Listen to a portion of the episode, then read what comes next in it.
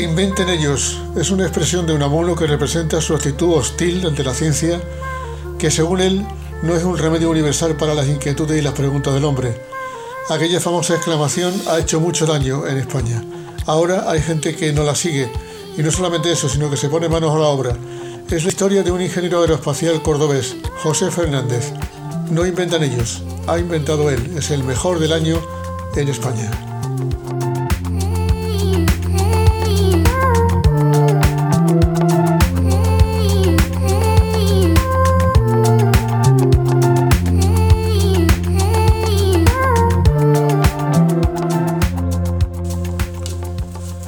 Aquellos que hayan intentado hacer una patente se van a encontrar con un mundo bastante complicado.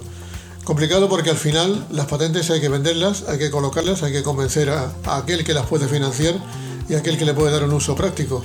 Pero hasta que eso ocurre hay problemas de derechos de autor, problemas de gestión y problemas también de buscar tiempo y de que alguien te reciba para hacerte caso. Y yo no sé si José, por su condición de ingeniero en Airbus, tiene más facilidades que otras personas para hacer esto, pero la verdad es que me gustaría saber por qué tu proyecto es el más importante, el mejor, según los inventores españoles que han hecho una selección de los mejores, los 10 mejores. ¿Por qué eres tú? Bueno, vamos a ver. Para empezar hay que decir que, esta gente son muy... La verdad es que es una asociación de inventores que ellos se dedican a rastrear los, los inventos que se patentan. Es decir, ni siquiera yo ni siquiera contacté con ellos o les he mandado una solicitud ellos eh, se dedican a mirar las patentes que se presentan y, de alguna forma pues seleccionan los que a ellos les gustan y además luego pues intentan, decir, hablan contigo, tienen un programa, también tienen un programa de podcast, de radio, están muy al tanto de estas cosas porque lo que quieren es fomentar el que se, que se promueva la invención en España y que se, de alguna forma se, se aproveche. Entonces, eh, el por qué, bueno, les llamó, yo creo que lo que más les llamó la atención es el tema del ahorro de el ahorro energético que puede venir asociado a este nuevo, al sistema que yo propongo.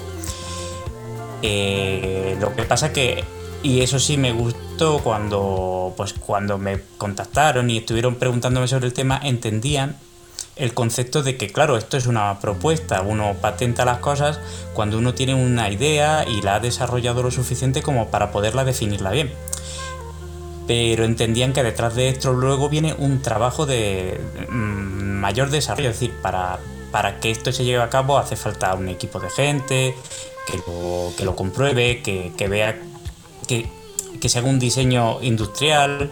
Yo ahora mismo lo que tengo es un juguete impreso en 3D para comprobar que la, la mecánica funciona, que no es es decir, que porque el papel lo soporta todo, tú haces un diseño y claro, tu diseño funciona en tu papel perfectamente, pero luego pues tienes que hacer distintas pruebas, yo he hecho la verdad es que muchísimas, hasta dar con un diseño que de alguna forma eh, no se estropeara a los dos minutos, que cumpliera sus funciones y que lo hiciera de una forma más o menos eficiente. Entonces, eh, sí que me gustó la idea que tienen ellos detrás de intentar desarrollar las ideas, pero realmente mm, yo no contacté con ellos. Fueron ellos, de hecho, me sorprendió cuando me seleccionaron. Yo ni siquiera sabía. Es decir, me lo dijo un compañero del trabajo. José, por lo que sabemos, tú y yo, tú porque trabajas en la compañía y yo porque sigo toda la evolución empresarial y las noticias de Airbus, eh, aquí lo que se busca son las emisiones cero o el menor número de emisiones a la atmósfera porque los aviones provocan un gran efecto de contaminación con sus vuelos. Así que todo el mundo está utilizando combustibles alternativos, buscando ideas. Hasta hay gente que quiere usar eh, otros combustibles como el CO2. Me llama mucho la atención toda la historia y fundamentalmente por una razón, porque es una compañía preocupada por eh, disminuir los niveles de contaminación. No todo el mundo lo está. Lo tuyo es un invento que a mí me llama mucho la atención el nombre, la turbina oblonga. Eso de la turbina oblonga sirve para reducir consumos, eh, mejorar el vuelo. ¿Cómo, ¿Cómo, lo explicaríamos en Román Paladino para quien no es un experto en la materia? Pues la idea es, si tú miras una turbina de avión, verás que son unas palas dando vueltas alrededor de un eje. Todo lo que da vueltas alrededor de un eje tiene la misma configuración de velocidad. Ah, en lo que es el centro del eje va a cero, gira a cero, no se mueve. Y en la punta de pala va muy rápido.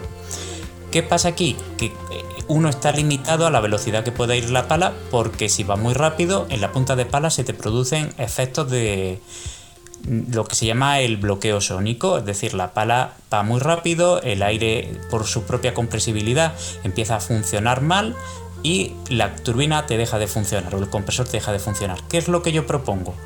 Yo propongo una turbina que tiene una parte en la que las palas no van girando, sino que van haciendo un moviéndose en línea recta. Eso hace que toda la pala vaya a la misma velocidad, lo cual hace que en esa región comprima mucho mejor el aire. Eh, básicamente porque le estás dando más energía. Eso te permite que tener primero un área, el, área que tiene el motor de frente es más pequeña, lo cual ya te reduce la resistencia aerodinámica del propio motor, te mete menos perturbación al aire. Y segundo, al tener esa configuración, comprime mejor el aire. Todo esto teóricamente, quiero decir, eh, yo he hecho mis cuentas, no es que he hecho algunos modelos numéricos que de alguna forma, si no, pues no habría seguido adelante, que mm, respaldan la idea. Efectivamente, como te digo, yo creo que vendría bien que esto lo mirara mucha más gente. Porque eh, seamos prácticos, José, seamos prácticos. ¿Esto reduce entre un 15 y un 20% según crees tú? El, no, esto, el, consumo de combustible un 10 a un 15%. Un 15 a un 20% sería muy bonito, pero yo creo que estaríamos entre un 10 y un 15 como mucho. ¿Y has hecho cálculos de cuánto supone eso en pasta con tantos La verdad es que no. En pues eso es eh, realmente ¿eh? sí, pero te puedo decir que lo que sí va a reducir es el consumo de combustible y eso efectivamente nos reduce muchísimo la contaminación. Hay que tener en cuenta que los aviones no producen mucha contaminación comparada con otros medios, pero la producen en un sitio muy crítico, que es en la atmósfera. Es decir, mientras que un coche funciona a ras de suelo, por lo tanto los productos químicos eh, tienen un viaje en el que su, su, su, capacidad de hacer daño se va descomponiendo, el avión ya lo produce la propia Es y cuando dices que eso es una que, la, que, Airbus está muy preocupada por el medio ambiente, tengo que decir que no es solo Airbus, es decir, a mí ya desde la carrera eh, nos lo estaban diciendo. Ojito, esto es un tema importante. Sí, nuestros motores pueden que sean más eficientes, pero soltamos nuestras contaminantes mucho más cerca de la, es decir, ya en la propia atmósfera, en la parte mucho, mucho más cerca de la capa de ozono, que es una cosa eh, absolutamente finísima, ¿verdad?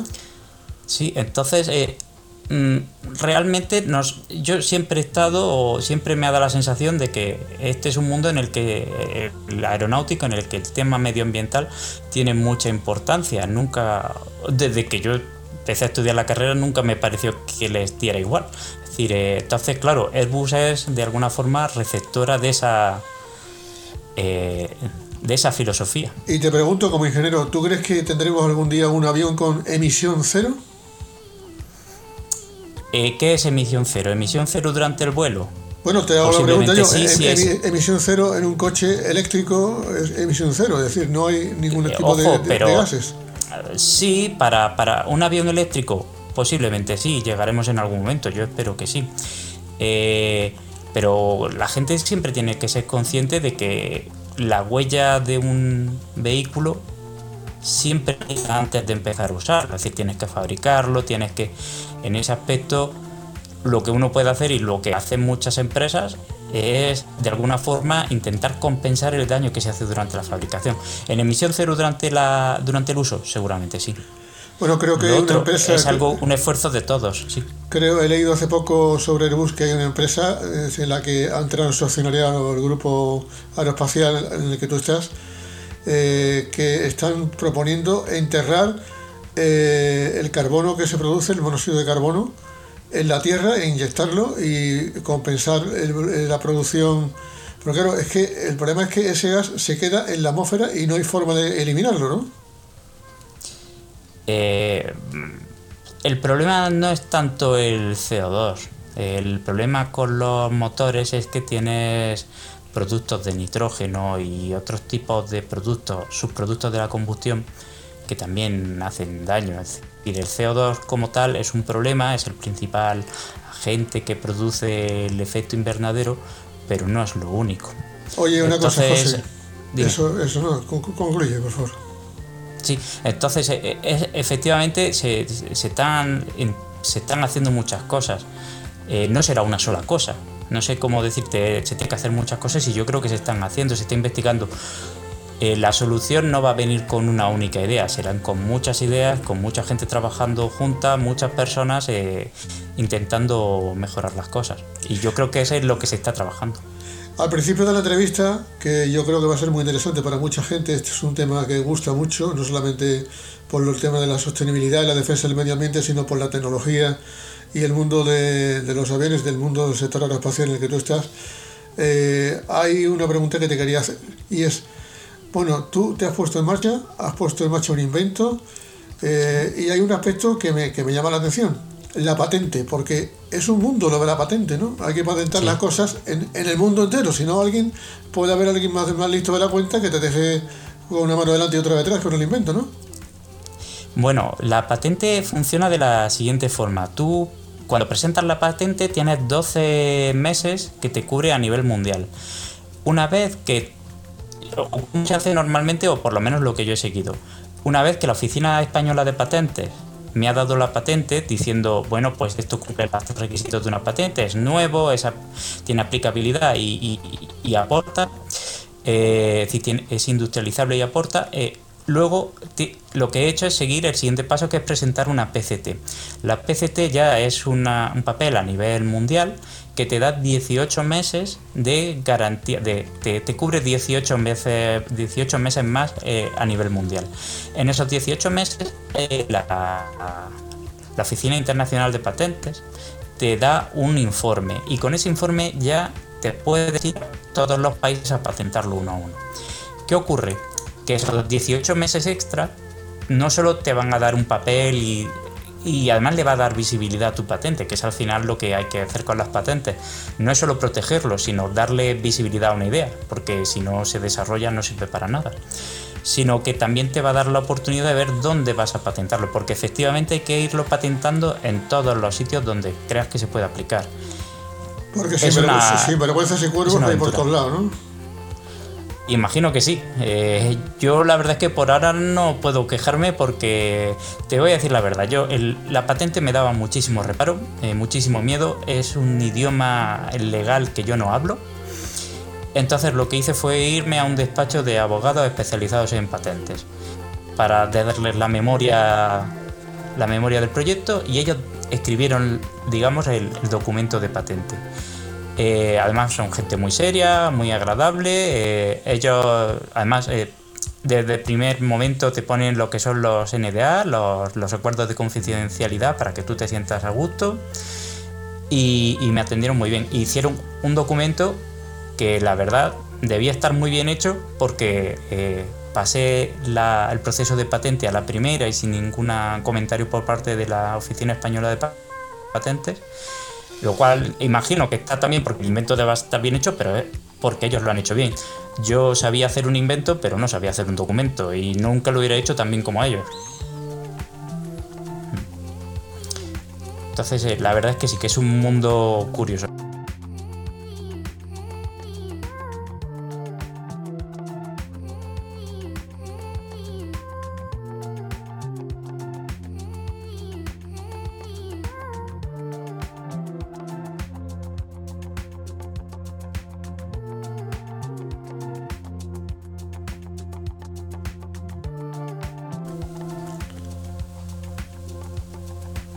Bueno, José, he hecho un alto en el camino porque me he dado una especie de, yuyu diciendo a ver si al final todo lo que hemos dicho y lo que hemos contado, que nos ha salido también, ha quedado en el espacio de Internet.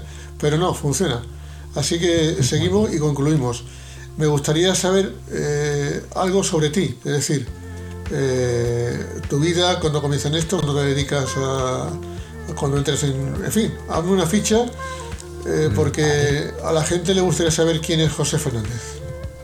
Pues yo nací en Córdoba, eh, estudié hasta los 18 años allí.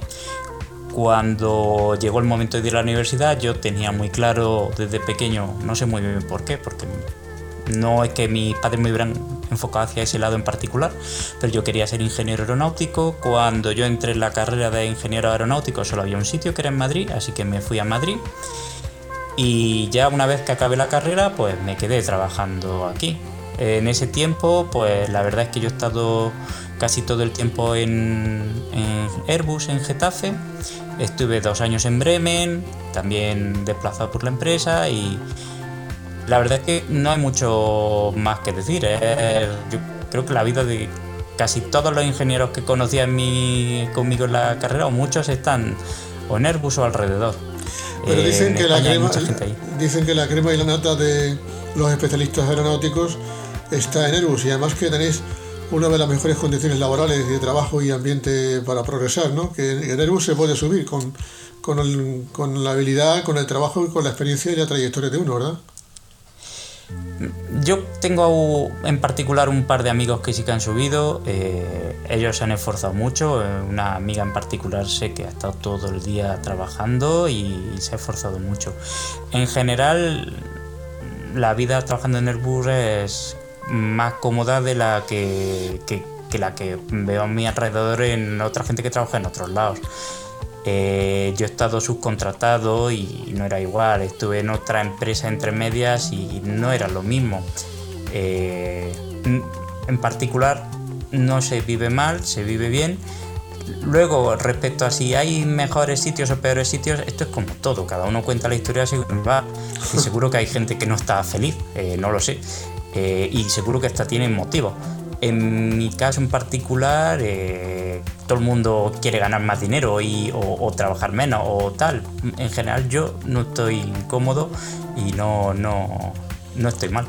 Lo que sí es cierto es que ya para finalizar, si te parece, me gustaría que me hablaras un poco de más que tu padre, tu padrino, porque si de otra forma no me habría enterado de esta historia si tu padre no me llega a dirigir un correo electrónico contándome que tiene un hijo, que tiene un perfil, tiene una historia como la que tú acabas de contar. ¿De tu padre qué me cuentas? Bueno, pues es que mi padre es, junto con mi madre, mis hermanas y mi mujer, mi mayor fan. Eh, es que eh, cuando, cuando empezó toda esta historia, pues bueno, él siempre ha sido muy de animarnos con cualquier cosa que hagamos, le, encanta, mi, madre también, no es que sea él, pero él es muy él es muy activo en redes sociales, él siempre está metido en muchísimas cosas, eh, le encanta mm, promover ideas, es una persona incansable. Tendrías que ver su grupo de compartir principitos por todo el mundo, de, versiones del principito. Es decir, él le encanta esto. Entonces cuando me seleccionaron, pues él le hizo muchísima ilusión y empezó a moverlo todo lo que puede y más. La verdad es que yo, si se lo he dicho ya a algún amigo, si esta idea, en vez de a mí, se le ocurre a mi padre, hace dos años que somos ricos. Con la capacidad que tiene de mover cosas, eh, yo no tengo esa capacidad. Él me supera en ese aspecto y yo creo que a cualquiera por muchísimo. Entonces, claro, si lo unimos a que él es muy capaz con el orgullo, lo entiendo natural, de que yo soy su hijo y eso le hace más ilusión, pues así estamos. Te digo la verdad, a mí lo que más me está gustando de, todo esto es eh, el ver que a mi familia, a mi padre, a mi madre, a mi mujer, a mis esto les está les está gustando tanto. Si no fuera por ellos, a mí esto me daría no te voy a decir que me daría igual, pero creo que lo más bonito de esto es ver cómo a ellos les está haciendo ilusión. Pues José, como diríamos ayer, hacia el infinito y más allá, ¿no? Sí, ya veremos. Eh, hay que apuntar alto y ya te quedarás donde toque. Aterrizamos ya en la entrevista, te doy las gracias. Conexión Getafe-Jerez mucha fuerza, mucha decisión y mucha suerte también. Y si eres rico algún día nos tenemos que ver, por lo menos podrás viajar en primera, ¿no? Sí. No, y te podré invitar a algo. Ahora mismo esto es un hobby caro, pero es divertido. Bueno, fuerte abrazo y muchísimas gracias por atender la llamada de Panorama y de este humilde podcast que hoy se ha centrado en la figura de un inventor, el mejor de los inventores del año pasado. Bueno, los demás también eran buenos. Muchas gracias.